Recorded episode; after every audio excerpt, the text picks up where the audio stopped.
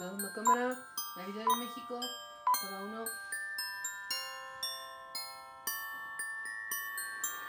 Bienvenidos sean todos a la historia del marketing. Hoy el episodio especial de Navidad, la historia de la Navidad, un poquito de datos, son un poquito más de datos históricos. Bien sabemos que en marketing todo esto de Navidad comienza desde finales de septiembre, pero con este episodio queremos que conozcan más a fondo la historia de la Navidad. Así que bienvenidos y todos digamos ho ho ho ho. Ah, no, eso fue muy Halloween. Jo. Ya, listo, bienvenidos.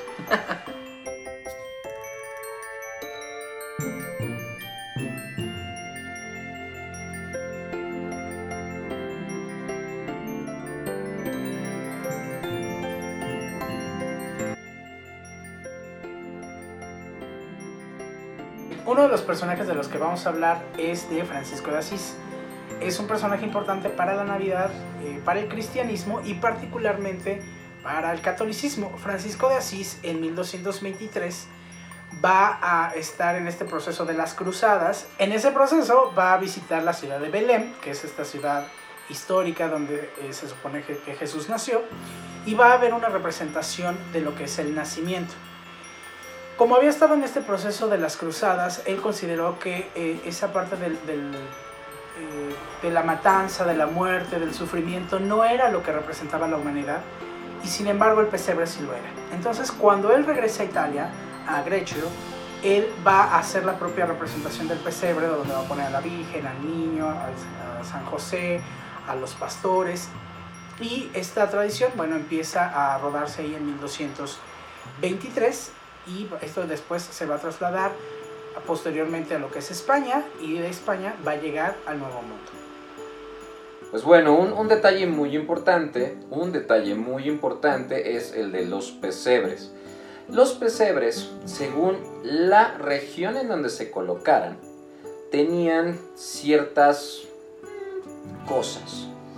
Digo, sabemos que colocamos al bebé, pero por ejemplo, si ustedes vivieran en un lugar con montañas, llevaría montañas. Un río es un, río. Si viven en Ecatepec, pues ya podemos meter las combis y navajas de producción. Pero bueno, este detalle importante es esta representación del pesebre la podemos ligar perfectamente con el uso de la familia en la marca de Coca-Cola. El pesebre representa esto, a la familia. Así que próxima vez que vean un pesebre, pónganse a analizarlo. Pura familia y únanlo con Coca-Cola. Cuando España hace este proceso de conquista dentro de lo que es el nuevo mundo, dentro de lo que es la nueva España, va a convertir las fiestas que originalmente tenían estos pueblos en fiestas cristianas. Para ello, en 1587, eh, Fray Diego de Soria, que es un monje agustino, va a solicitar al Papa permiso para celebrar una misa en estas mismas festividades, en estas mismas fechas, y a esas fiestas le va a llamar las misas de aguinaldo. En estas misas de aguinaldo se recordaba justamente este peregrinar de la familia sagrada para poder llegar eh, a algún lugar para el empadronamiento que, menciona la Biblia. Y entonces eh, en estas misas se le otorgaba comida, dulces, se le entregaba a las personas que iban a las misas. A eso le van a llamar aguinaldos. Posteriormente a estas festividades le van a llamar posadas porque va a empezar todo este, el, el, el, canto, la, la, solicitud justamente de la posada, las piñatas y propiamente la entrega de los aguinaldos. Eh, en este proceso, eh, pues bueno, cambia de nombre de misa de aguinaldo a posadas y la primera posada se registra en Acolman, en el Estado de México. Un evento muy, muy importante dentro de toda esta parte decembrina es uno que ocurría hace muchos años en el México antiguo, justamente con los mexicas. Los mexicas celebraban el mes del Pam Quetzalistli, que era el equivalente decembrino. Este mes, Pam Quetzalistli, era el decimoquinto mes del calendario náhuatl. ¿Qué onda con esta fecha? Bueno, resulta que era la llegada de Huitzilopochtli. Este dios era una representación, vamos a ponerle mexica, de Jesucristo por el mes en el que estaba llegando. No es que fuera uno y otro, porque pues Huitzilopochtli era el dios de la guerra. Jesús no era tan acá, pero bueno. Es más por sincretismo que se dio esto. Así que, dato muy importante, décimo quinto mes del día 6 se celebraban durante 20 días la llegada de Huitzilopochtli. En esta festividad mexica, algo que acostumbraban a hacer era dar de comer y de beber. Seguramente un tamalito de carne humana. Pero, pues, gracias a nuestro Dios que, que ya cambió esa festividad. Bueno, de aquí vamos a viajar directamente a Roma. ¿Qué pasaba en Roma? Bueno, las fiestas eran por Saturno. Estas fiestas de excesos, eh, los romanos desaparecían completamente las clases sociales. ¿Qué quiere decir esto? Amos y esclavos podían convivir durante estas fiestas. Y algo bien importante es que empezaron a entregar regalos. Justamente aquí comenzamos con esta tradición que ahorita nos va a contar un poquito más Arturo. Justo a partir de estas eh, fiestas saturnalias, eh, bueno, los regalos originalmente pues eran una cuestión de, de, hacerse a mano. Los regalos originalmente nosotros regalábamos un gorrito, una, una bufanda, la tejíamos nosotros mismos y se lo entregábamos a la persona y ese era el símbolo de esa, de esa unión, de esa amistad, de ese, de ese cariño que se tenía entre las personas. Sin embargo, cuando llega la época de la industrialización, y donde se empieza a producir en masa, pues ya esta parte de producir cosas como eh, ropa y cosas así para poder regalar, pues ya no es una cuestión de hacerse a mano. Entonces es cuando aparecen las envolturas de regalo. Yo ya no hago el regalo, pero lo voy a envolver. Y el hecho de envolver el regalo es donde viene la parte de la personalización, de que veas que me interesas, de que veas que me importas y que esto es de mí para ti. Entonces, eh, originalmente los regalos se hacían a mano, cuando dejan de, ser, de hacerse a mano los empezamos a envolver y hasta la fecha hoy envolvemos los regalos para que las personas sientan que, pues que, nos importan. Porque no es lo mismo, por supuesto, dar alguna cosa que vaya a ser un regalo así nada más tal cual lo compramos que después de haberlo envuelto, haberle puesto un papel bonito, haberle puesto un moño y que la persona abra y que tenga esa sorpresa de qué es lo que se encuentra dentro. ¿Por qué crees que le quitemos el precio a los regalos? No sé. tal vez, tal vez porque eh, no debes de ponerle justamente el, el, ponerle un precio a un regalo o que más bien quitarle un precio a un regalo es porque el, eh, el, acto en sí de entregar el regalo es la parte importante, no lo que cuesta. E, es el valor de una persona hacia otra, exactamente, no lo, no lo que estás gastando en esa persona, sino el acto de recordar estas Saturnalias, de tengo una relación contigo de cualquier tipo, amorosa, de amistad, de familia, y solamente quiero refrendarlo. Entonces no le ponemos el precio porque no quiero eh, impresionarte por lo que cuesta, sino quiero impresionarte o quiero hacerte feliz para, porque te sientas amado con el regalo que te se da. Ese no nos A partir de la reforma, que es un momento en el que Martín Lutero hace ahí unas protestas en contra de la Iglesia Católica y que hace que esto genere un cisma dentro de la Iglesia, donde aparecen dos eh, pues, mundos antagónicos dentro del cristianismo, que es el catolicismo y el protestantismo, va a hacer que también la celebración de la Navidad sea diferente para cada uno de los, de los mundos, uno para el mundo católico y otro para el mundo protestante. En el caso del mundo católico, eh, aquí pues tenemos la representación del pesebre, que es algo como muy icónico de las festividades católicas. Esto se va a, trasladar básicamente a lo que es España, Francia, porque Francia va a ser católica, y sobre todo América Latina, por el proceso de conquista que va a traer los españoles. Eh, eh, otra característica importante dentro del catolicismo son los villancicos. Los villancicos que son estas canciones que se cantan en estas épocas, por ahí los peces en el río, cosas así. Este, esas, esas, eh, esas canciones o esos cánticos se llaman villancicos y van a aparecer en el mundo católico. Ahora bien, el mundo protestante básicamente va a estar del otro lado de Europa, básicamente va a estar en lo que es Europa del Norte, básicamente en lo que es Alemania, en esta zona, que son zonas que originalmente fueron celtas. Entonces la cultura celta va a estar muy inmersa aquí. Como los protestantes no, eh, no veneran a la Virgen, es, es, un símbolo que ellos no tienen, no puede haber pesebre. ¿Por qué? Porque no hay vírgenes.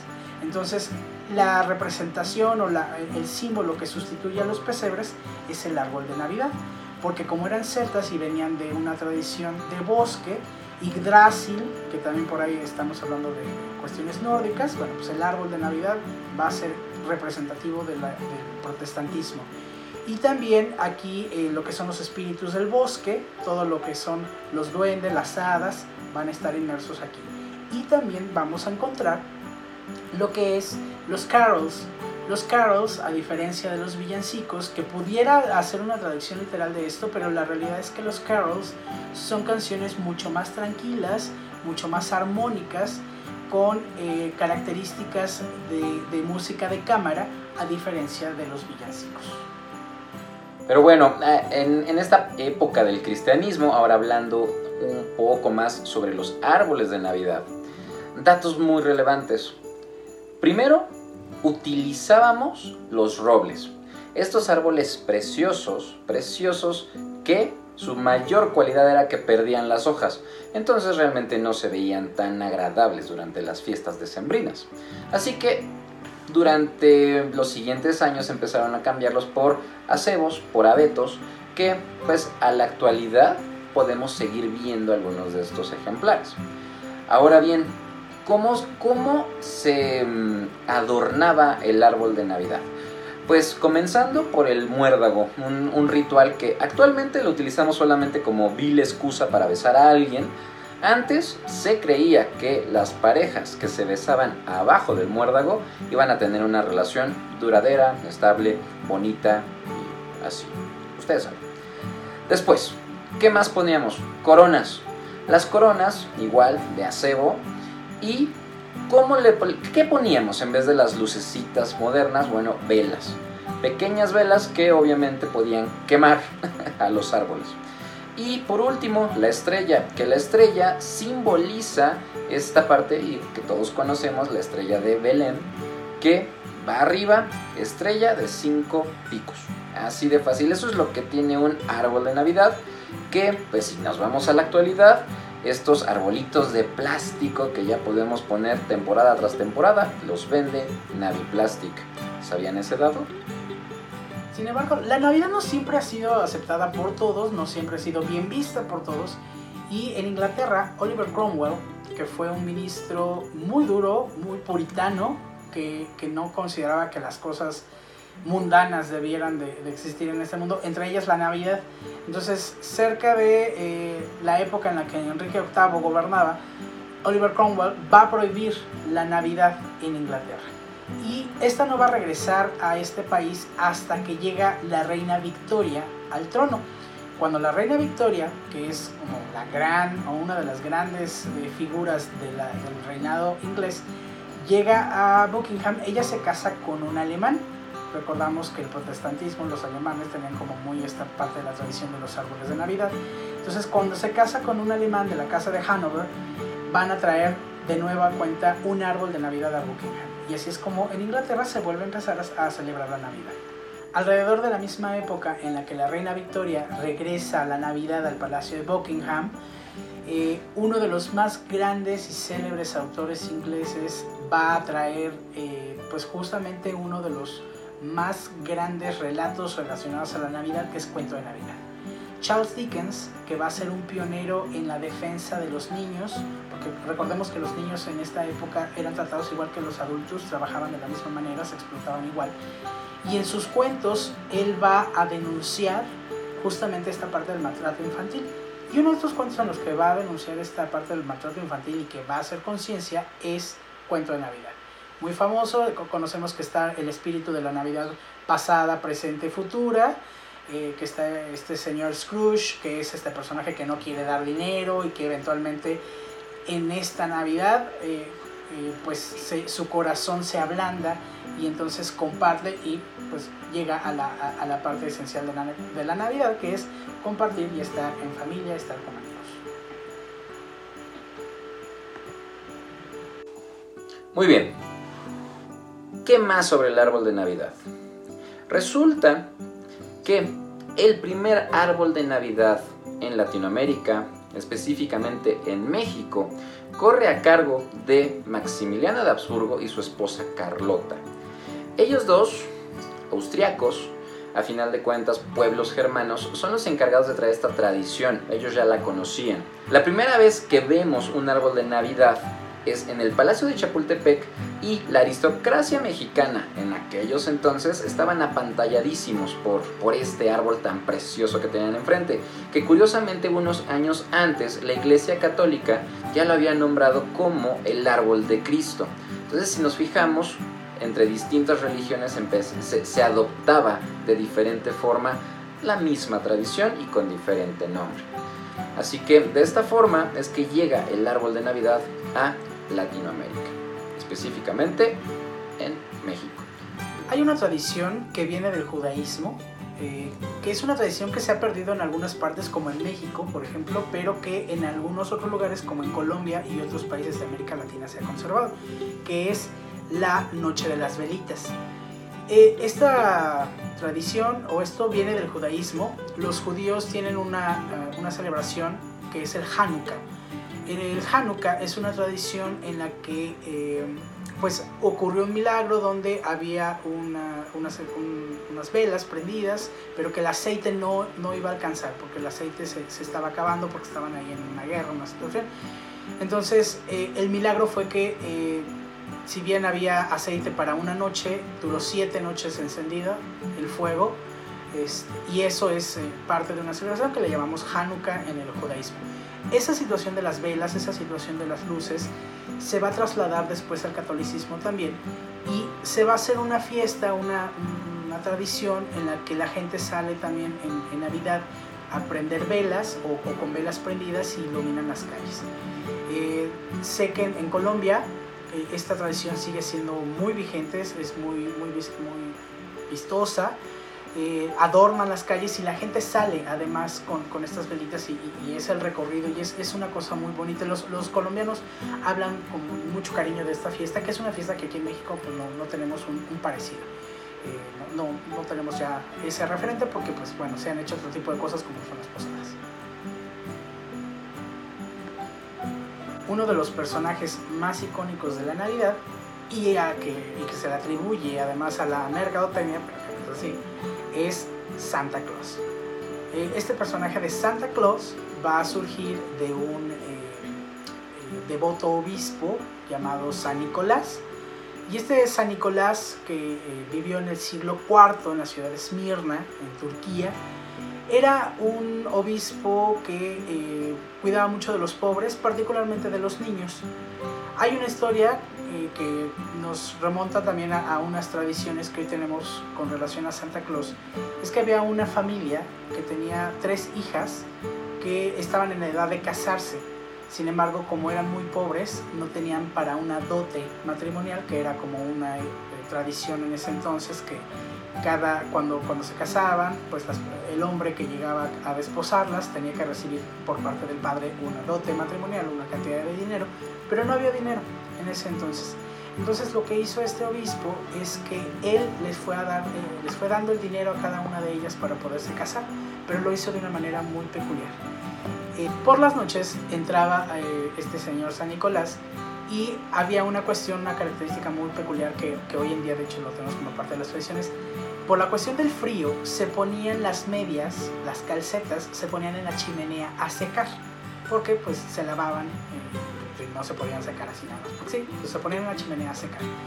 Y este señor eh, lo hizo con cada una de las hijas, primero con la mayor, luego con la de media, luego con la más chica. En la calceta, en la media, le puso el oro que necesitaba para poderse casar. Y de ahí viene también esta tradición que hoy tenemos de colocar dulces y regalos en las calcetas o en las botas navideñas. Bueno, sobre Santa Claus. Dato muy bueno, interesantísimo. Los nórdicos le llamaban Santa Claus.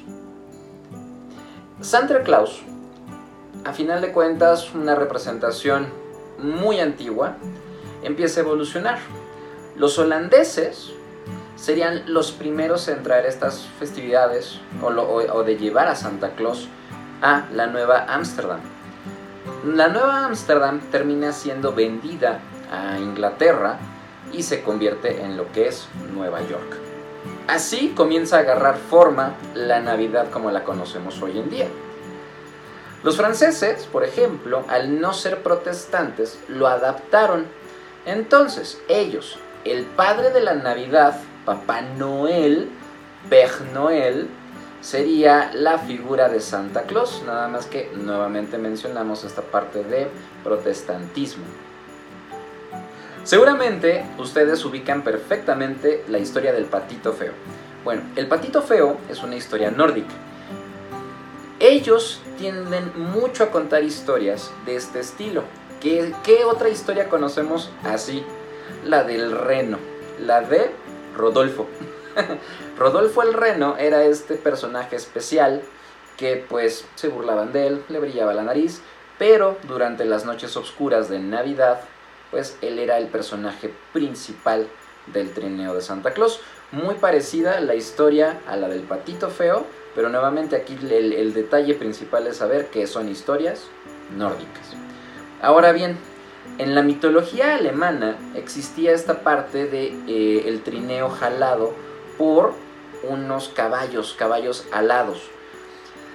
Entre más nos íbamos al norte, por ejemplo, los vikingos, ellos tenían esta, esta representación de Santa Claus, pero con renos. ¿Por qué? Porque los caballos no podían hacer las mismas tareas, las mismas labores que tenían en Alemania contra otro, otro tipo de, de terreno. ¿No? Entonces, si nos empezamos a ir hacia el norte, hacia el polo norte, encontramos que Santa Claus comienza a trabajar con renos y comenzamos a decir que Santa Claus vive en el polo norte. Muy bien, para 1843, Sir Henry Cole, bueno, inventa las tarjetas navideñas. ¿Cómo es que surge el invento? Muy curioso este señor Sir Henry Cole se cansó, se cansó completamente de contestar porque vio que tenía muchos, muchos mensajes. Entonces, ¿qué hizo? Le encarga a su amigo, un amigo pintor e ilustrador llamado John Calcott Horsley, y este cuate eh, hace mil tarjetas. Eventualmente estas tarjetas no, pues sobran y se ponen a venderlas. En ese momento fue que nace la tarjeta navideña para mandar mensajitos un poquito más genéricos a la humanidad y desearle feliz Navidad. En 1860, Thomas Nast hace una versión de este señor San Nicolás, del que hemos hablado, y genera el personaje de Santa Claus a partir de esto, nada más que el, el Santa Claus original tenía un traje azul. En 1862 eh, va a hacer una impresión y venta en masa ya de las tarjetas navideñas y, desde 1862 las tarjetas de Navidad, como esas de Hallmark, que conocemos todos, eh, se vuelven muy populares y hasta la fecha nada más que hoy en día mandamos tarjetas digitales. Bueno, Santa Claus, como, como dijo Arturo, era color azul. ¿En qué momento se torna rojo? Resulta que en 1931 Coca-Cola toma una imagen creada, como lo mencionó Arturo, y le pone los colores corporativos. ¿Qué quiere decir un color corporativo? Bueno, en el manual de identidad visual vienen los colores. Coca-Cola, bien lo conocemos, rojo y blanco. Así que adaptan estas ilustraciones, que seguramente ahorita las van a ubicar porque las vamos a mencionar, estas ilustraciones las toman y las ponen rojo con blanco y de ahí se le queda el color a Santa Claus blanco y rojo. Dato bien importante. Pero bueno, llegamos al final del episodio especial de Navidad y solamente nos resta decirles... Pues sí, muchas gracias y bueno, vamos a despedirnos entonces de este eh, episodio. Gracias por habernos seguido en estos cuatro o cinco episodios que llevamos. Gracias por escucharnos en este episodio de Navidad. Y bueno, pues eh, es recordar que esta época, independientemente de la religión, independientemente de la creencia que tengas, es pasarla con amigos, pasarla con familia, disfrutar de la compañía de otros individuos. Eh, que creo que queda demostrado en estos minutos que nosotros los mercadólogos no inventamos la Navidad, solamente la hicimos más bonita, solamente la hicimos más llamativa. Pero la Navidad y el origen y la esencia, pues lo somos los individuos, somos las personas. Muchas gracias y nos vemos el próximo año. Felicidades, feliz Navidad, que la pasen bonito en familia y con sus amigos más queridos.